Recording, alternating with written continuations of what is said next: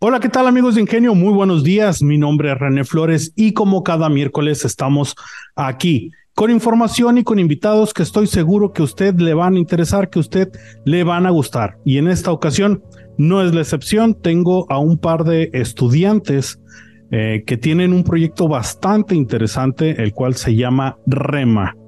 Eh, se los voy a presentar. Él es, eh, ella es Andrea Duarte Hernández. ¿Qué tal, Andrea? ¿Cómo estás? Hola, muy bien, gracias. Y también está Ernesto Hernández López. ¿Qué tal? Muy bien, gracias por invitarnos. Muy bien, eh, muchachos, ¿ustedes de en qué semestre van? ¿En qué carrera están? Estamos en séptimo semestre de la carrera de Ingeniería en Sistemas de Información aquí en la Universidad de Sonora. Es el mismo caso tuyo. Sí. Y pues bueno, como la gente pudo escuchar, vamos a platicar sobre REMA. Eh, para la gente eh, que pues no son sus compañeros o no está en la comunidad universitaria y para los que no lo conozcan, explíquenos qué es REMA. REMA es, eh, bueno, sus siglas, ¿no? Significa Red de Monitoreo Ambiental de Hermosillo. consiste en un sitio web que te muestra un mapa dinámico con varios iconos en el mapa, sale el mapa de Hermosillo. En esos iconos tú puedes ver diferentes eh, datos dependiendo del mapa que tú selecciones en el sitio web. Este, eh, cuando entras aparece PM2.5, que es el, es, el, dato principal por lo pronto, y puedes escoger entre diferentes mapas como PM10, dióxido de azufre, temperatura, humedad, este, índice de temperatura y humedad, entre otros, entre otros datos. Que en este caso nos vamos a enfocar a la calidad del aire. Eh, Andrea, ¿Cómo surge? Esto es algo que ya estaba y ustedes lo tomaron. Eh, es una app, eh, me comentaban. ¿Cómo surge la idea? O sea, ustedes ven de repente eh, los indies. ¿Alguien se, de qué manera alguien se puede interesar en el tema y a partir de ahí desarrollar la app? Este proyecto es una invitación que nos hace el profesor Sirek para poder participar y consiste en poder leer estos sensores. Bueno, nosotros lo que hicimos es agarrar la información de sensores que ya estaban por la ciudad y plasmarlos en una aplicación para que sean para el uso de la comunidad. Y esto pues puede ser, por ejemplo, como principalmente estamos viendo la calidad del aire, puede ser por si quieres salir a correr, por ejemplo, a una hora de la mañana, puedes checar primero si está bien la calidad del aire para que sea bueno para ti, para ver si es bueno para ti o si puede ser dañino. Em, pues tomar la decisión de no hacerlo. Ok, eh, ahora, ¿tuvieron que ir ustedes a los sensores que están pues esparcidos en la ciudad? ¿O de qué manera hicieron esa conexión entre lo que ustedes desarrollaron en la app y lo que está físicamente detectando ya eh, pues esta red de sensores? Pues hasta ahorita, como nos lo entregaron, fue que ya había un servidor que estaba recibiendo los datos en una base de datos y nosotros lo que hicimos fue recopilar esos datos, juntarlos en nuestra aplicación para poder plasmarlo en los mapas. Sí, esos 10 sensores fueron puestos por la Agencia Municipal de Energía y Cambio Climático de Hermosillo. son 10 sensores alrededor de todo Hermosillo. Y como dijo mi compañera, esos sensores mandan información a la base de datos. Nosotros guardamos un archivo, cada 5 minutos está actualizando y en base a ese archivo eh, se está mostrando los datos en la página. Ok. Eh, fue muy difícil el desarrollar esta app, o sea, eh, más o menos para, en palabras sencillas, porque no todos eh, saben sobre lenguajes de, de, programación, ¿en qué lenguaje fue creado? De este, algo que nos puedan dar en cuanto a esos detalles.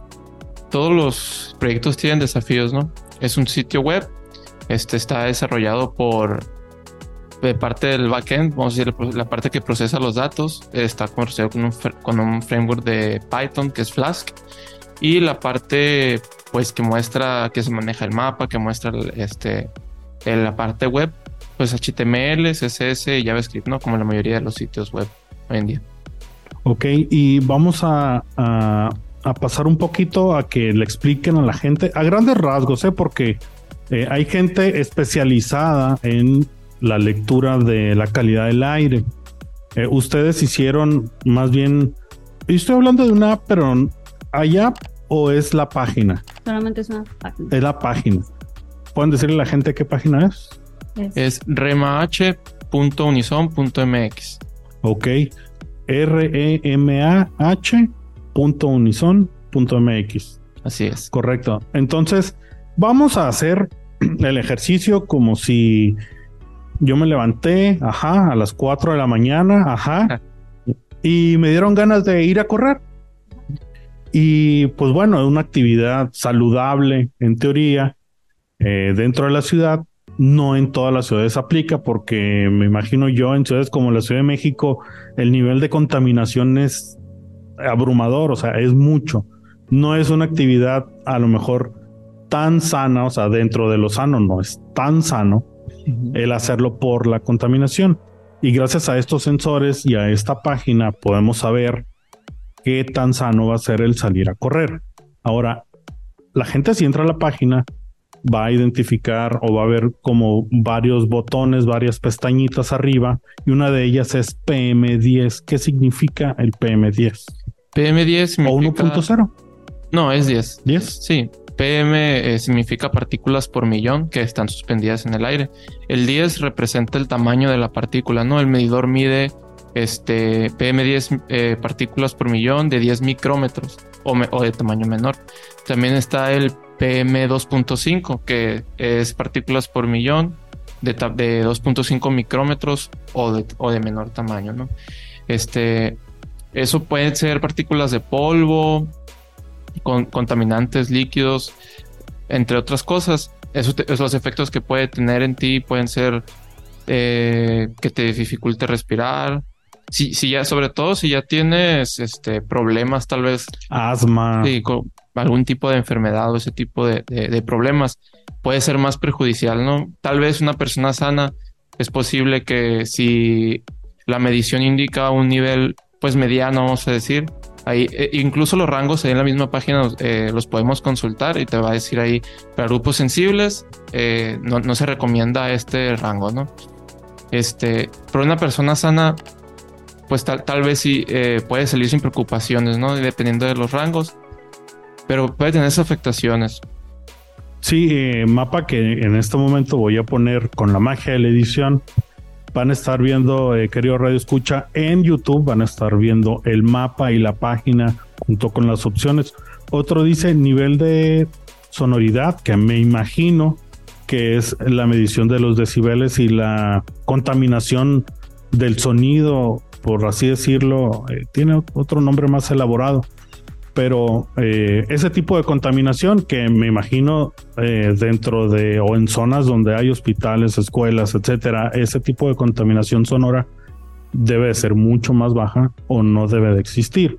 Eh, también dentro del mapa que va a haber, querido Radio Escucha, van a estar los índices de calidad del aire, precisamente como lo explicaba. Eh, 2.5, alto riesgo, muy insalubre, insalubre, insalubre, eh, grupos sensibles, moderado y bueno.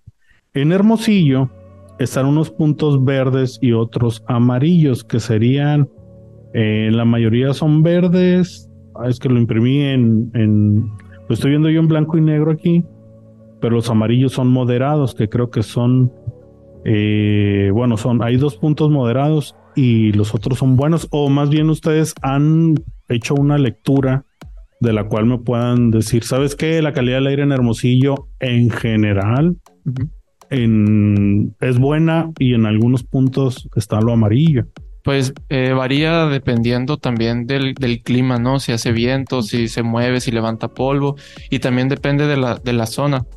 Entonces no, no es algo estático, no es algo, tal vez este, se podría sacar un promedio a la semana, el mes de saber, ah, bueno, en, en este lugar comúnmente hay más comunicación, hay más, perdón, contaminación que en, otro, que en este otro lugar, pero es, eso es algo que se planea implementar en un futuro, ¿no? Este, poner, poder ver el historial, Eh, pero para poder decir, con una sola medición, para poder decir este lugar este, no es sano, si es sano estar, es muy difícil, ¿no? Neces- Necesitamos un poquito más de contexto por los, los factores que influyen. Es literal un mapeo. O sea, un mapeo me refiero, se puede realizar esta lectura de manera cada seis meses, no cada seis meses que se realice, pero el resultado como tal, sacar un resultado cada seis meses o cada año durante el 2023, la calidad del aire en Hermosillo fue buena, mala, regular, etcétera, etcétera.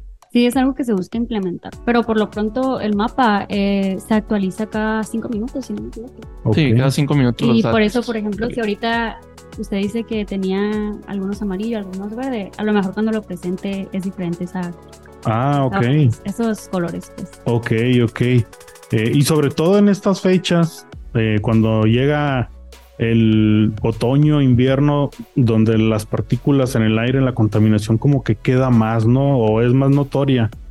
Eh, sobre todo al norte de la ciudad, me he fijado que a veces como que se ve así una, como grisáceo, que la, nube gente café. tiene que salir más de su casa, no vemos más tráfico también, eso implica más contaminación. Sí, eh, ahora, eh, ¿han tenido ustedes directamente algún tipo de comunicación con estas entidades externas como la Agencia Municipal de Energía y Cambio Climático?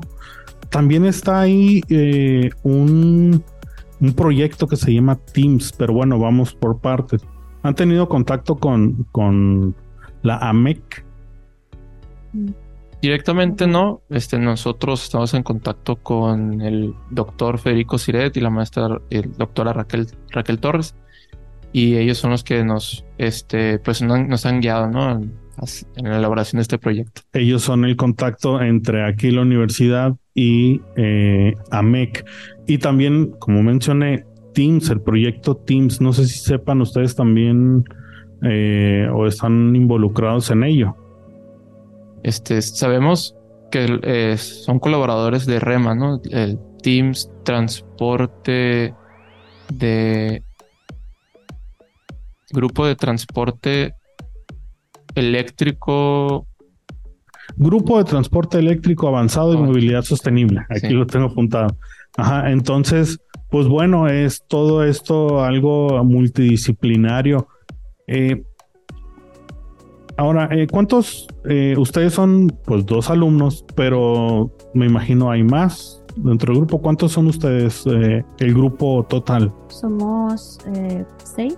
Sí, Eh, no sé si podemos mencionarlos. Claro, claro, claro. Son Carolina Badilla, David Núñez, Daniel Espinosa, Jared Barojas, Luis Ernesto y yo, Andrea y el trabajo cómo se distribuye para que la gente se imagine un poquito. Eh, a lo mejor uno programa en la página, digo, den- dentro de, pues, la gente que no sabemos cómo se programa, ¿no? Podrían describirnos esa repartición de, de las actividades. Sí, pues nosotros nos dividimos, como siempre, en un programa de software se debe- nos debemos de dividir entre los que van a elaborar el diseño, o todo lo que la gente va a ver, y lo que, los que van a desarrollar lo que va a recibir información o toda la funcionalidad de la aplicación. Entonces, nosotros nos dividimos, Carolina y yo hicimos el diseño, O sea, el aspecto visual de la, lo que la gente ve cuando entra a la página, ustedes dos lo diseñan. Sí, nosotros Ok. los diseñamos. Yo me enfoqué más que nada en que el mapa se mostrara con los datos y los... Si le hace clic a un pin, por ejemplo, aparece un, un medidor. Sí. Sí, Los datos, dónde Sí, está ubicado a lo mejor, etcétera. Y gráfica ahí. Entonces eso es lo que yo me enfoqué más en desarrollar y Carolina se enfocó más en, en general el, el aspecto de toda la página. Ok. Después, eh, Eh, sería lo del desarrollo de detrás, el backend. ajá. Eh, lo que es como este, la, la lógica del programa, ¿no? el que maneja los datos, el que los mueve. Una parte de nosotros este, extraímos los datos de la base de datos y, genera y pues, vamos a decir, los estructuramos para que fuera más sencillo para utilizarlos para generar los mapas que se muestran, ¿no? Otra parte hizo los mapas y así nos dividimos el trabajo. O sea, todavía esto, y bueno, les comento, yo aprendí a programar hace muchos años en Visual, Fox Pro y Debates y etcétera. Mm, Por ahí más o menos se pueden dar cuenta de mi edad. Entonces, eh, todavía se utiliza, o sea, y según yo, todavía se tiene que hacer un diagrama de flujo. Todo ese trabajo eh, previo a la Ajá. creación de una página, eso lo hicieron en dividiendo equipos. En tu caso. Pues eh, no exactamente, es que últimamente las metodologías de trabajo eh, han ido cambiando, ¿no? Cada vez se hacen lo que dicen más ágil, empiezan a este, terminan haciendo menos documentación o documentación más sencilla para agilizar justamente el proceso de elaboración y también para ser más flexible al momento de desarrollar, ¿no? Entonces, este fue, utilizamos, por decirse, la metodología Extreme Programming, ¿no? Que simplemente sabíamos los requerimientos y en base a eso empezamos a programar. Ok, eh, ahora, dividiéndolos así como están, tú que estás en un entre comillas, equipo, diseño y tú en otro. ¿Cuál ha sido el mayor reto en cuanto al diseño? Yo creo que lo más difícil era poder implementar como los datos en el mapa. Teníamos que buscar la forma de que cada pin tuviera su dato específico según el sensor y todo eso. Pero ya con, cuando ya teníamos los datos que los recibíamos de parte de ellos, nomás era cosa de analizarlos y ya podríamos aplicarlo en el mapa. Pero sí fue algo un poco difícil de entender y luego también que no sabíamos bien cómo, todavía no habíamos, no habíamos utilizado algo, una librería que utilizamos es Leaflet para poder presentarlo en el mapa y era algo que no habíamos utilizado nunca y pues teníamos que aprender a hacerlo. Pero todo eso se encuentra en internet, entonces se pudo. Ok, eh, ¿y en tu caso, Luis? Pues este, estábamos planeando, ya cuando integramos más mapas, este, estábamos planeando una forma de, bueno, con anterioridad, el, el, servidor aquí de la uni es el que generaba todos los mapas, ¿no? Y luego los, los mandábamos, a decir, a cada computadora que entraba. Entonces, para quitarle ese trabajo al, al servidor, decidimos mover, moverlo al, vamos a decir, al frontend o moverlo para que cada computadora generara el mapa en vez de que el servidor lo generara, ¿no? Entonces creo que el, el, pues desafío más difícil fue migrar eso, ¿no? Pasarlo de que el mapa en vez de que lo generara el servidor, lo generara cada computadora en de entraran a la página. Ok, ok, eso fue el reto más grande en cuanto a, a la programación. Cuando iniciaron, eh, estaban, bueno, ahorita están en séptimo semestre, pero lo iniciaron eh, Rema, empezaron a trabajar en ello, me imagino, desde hace algún tiempo. ¿En qué semestre estaban o hace cuánto tiempo vienen ustedes trabajando en esto? Creo que desde quinto semestre estamos empezando con esto. Que sería año y medio, dos años. Sí, hace un, hace un año. Hace un año. Ok, ok. Bueno, eh, muchachos, ¿qué otra a futuro? ¿Cómo ven Rema en un mediano, largo o corto plazo? ¿Hace falta todavía mejorarlo? hace falta implementarle más cosas. ¿Qué les gustaría a ustedes eh, implementar? Ya sea que a lo mejor sea una limitante en este momento, eh, alguna limitante técnica o alguna limitante de que les gustaría meter alguna otra medición que por el momento están imposibilitados por algo. Pues estamos buscando agregar más cosas a la página, por ejemplo, la descarga de datos para todo la, para todo el público. Sí, o sea, si tú tal vez, no sé, eres un investigador y te interesan esos datos, pues es difícil entrar a la página y estar presionando cada icono, ¿no? Para hacer la ubicación de todo. Entonces, eh, se planea desarrollar una, se le llama API, que es para que eh, tal vez un desarrollador pueda entrar a la página y descargar los datos necesarios ya en, forma, pues en forma, eh, un archivo, formato JSON, ¿no? Este, pero para tener, para acceder a los datos más fácilmente, ¿no? Ok, ok. Eh, pues bueno, muchachos, estamos llegando eh, casi al final. Eh, ¿Algo que les gustaría agregar, mencionar? Pues, este, tal vez un poquito del, del tema del nivel de sonoridad. Ok, que siento que es muy, pues también es contaminación, ¿no? Así como es la contaminación del aire y creo que no estamos muy, muy conscientes de eso y es lo que pues nos puede dañar al, a largo plazo, ¿no? Que por ejemplo, no sé, Luis Miguel que se ha quedado sordo por cuestiones del sonidos muy fuertes y creo que pues es algo que también podríamos cuidarnos, ¿no? Y es algo que la página nos puede ayudar a, a reconocer tal vez ciertos lugares donde podríamos evitar o podríamos cuidarnos, ¿no? Esa parte. Eh, en cuanto a la sonoridad, ¿Tienen ustedes eh, conocimiento de a partir de cuántos decibeles puede ser algo dañino? No, pero lo podemos consultar en la, en la página justamente. En la página viene eh, viene descrito. Sí, viene descrito así, así como este como eh, el alto libre- riesgo, el alto muy, riesgo de las partículas también así bien. también viene la sonorización. la- así es. Ok, y lo bueno que se va actualizando cada cinco minutos también eso. Me gustaría verlo o haberlo visto el fin de semana pasado con el Tecate Sonoro, con los eventos en la ciudad que están, pues, constantemente que están pasando, a ver cómo está esa contaminación de sonora. Eh, Andrea, ¿algo que te gustaría agregar? Mm, Creo que no. Mm. Bueno, muy bien, muchachos. eh, muchas gracias por estar en este episodio de Ingenio. Eh, no olviden darle like, querido Radio Escucha, si nos está escuchando vía Facebook, si nos están viendo en YouTube. Eh, también hace, al momento que estamos grabando, es lunes, acabo de crear un canal de Twitch en el cual se van a empezar a pasar los, eh, los capítulos anteriores, este también.